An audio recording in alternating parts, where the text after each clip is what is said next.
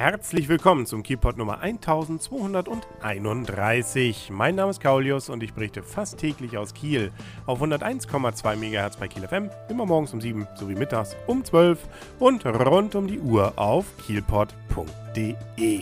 Was war das für ein Shopping-Wochenende? Wenn auch sicherlich mit sehr viel Regen. Das äh, war jetzt nicht so schön, aber man konnte, wenn man wollte, viel Geld ausgeben. Nicht nur, dass wir am Freitag ja schon äh, das Jubiläum hatten im Rahmen der Spätschicht in der Holtenauer Straße. Fünf Jahre gibt es das Ganze nämlich schon bis 22 Uhr dort shoppen am ersten Freitag im Monat.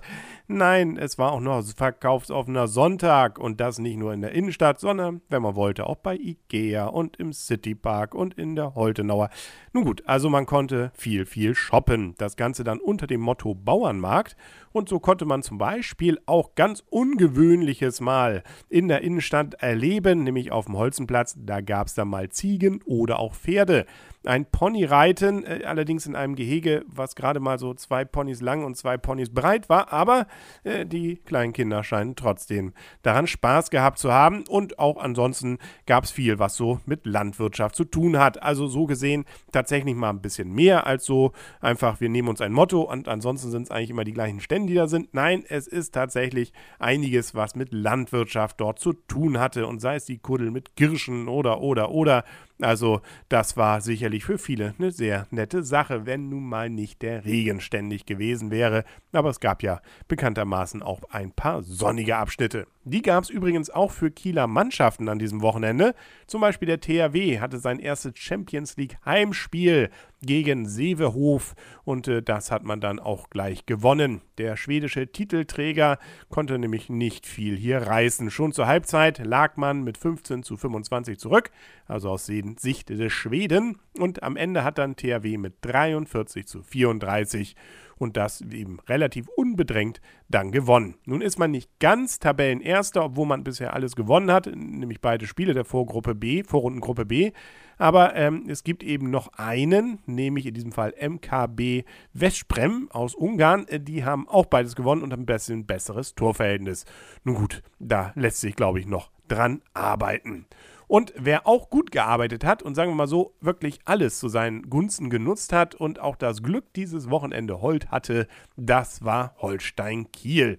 Die mussten nämlich an diesem Sonntag ran und zwar nicht gegen irgendjemanden, sondern gegen Lübeck. VfB Lübeck, das war immerhin sicherlich eins der interessantesten Derbys.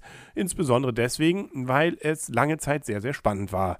In der ersten Halbzeit gab es mal gleich gar keine Tore und erst in der zweiten konnte dann Holstein 2 zu 0 vorlegen. Aber natürlich, Lübeck hat immer ein bisschen versucht dagegen zu halten, allerdings mit wenig großem Erfolg.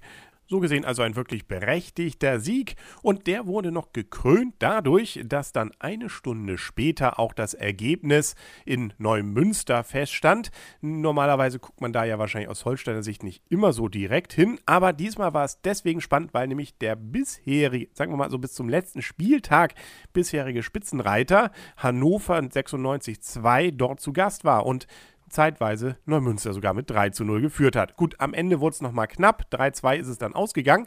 Macht aber nichts. Holstein damit also bisher und jetzt alleiniger Spitzenreiter. Allerdings muss man noch sagen, Werder Bremen 2, die könnten theoretisch noch drüber ziehen. Die haben nämlich deutlich weniger Spiele bisher. Und äh, wenn die jetzt tatsächlich ihre nächsten vier gewinnen, dann äh, würde es vielleicht, könnte.